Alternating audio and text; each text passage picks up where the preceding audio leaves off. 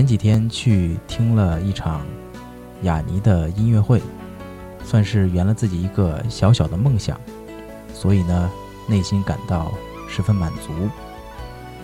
雅尼是这么多年来我最喜欢和最为尊重的音乐家。从高一的时候，音乐老师在一堂音乐课上给我们首次播放了雅尼的雅典卫城音乐会，到现在已经差不多十年吧，一直没有间断的关注他，听他的音乐作品。其实说到雅尼呢，我不知道应该把它归为一一个什么样的类型，就是说他的音乐风格。之前也查过资料，资料上讲呢，说雅尼是新世纪。音乐的代表人物，那么这个新世纪音乐到底是个什么样的音乐？我其实也不是很清楚，所以我暂时就把它，呃，理解为和雅尼风格相似的音乐，就是新世纪音乐。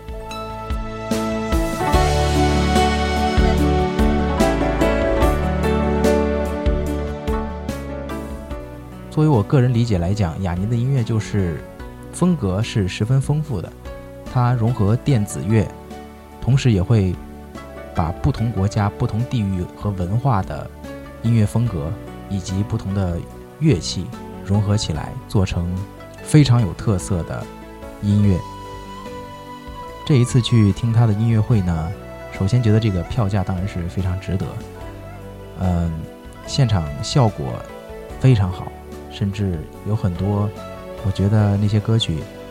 比录音室版本的要震撼很多，而且他很多音乐作品在现场做了全新的演绎。在这个期间，我对他的一句话印象很深刻。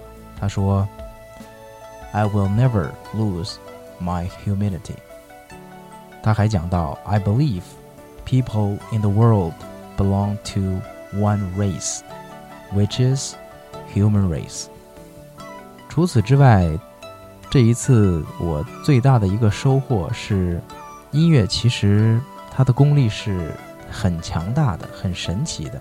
这也就是为什么很多人讲生活当中离不开音乐，还真的是这样。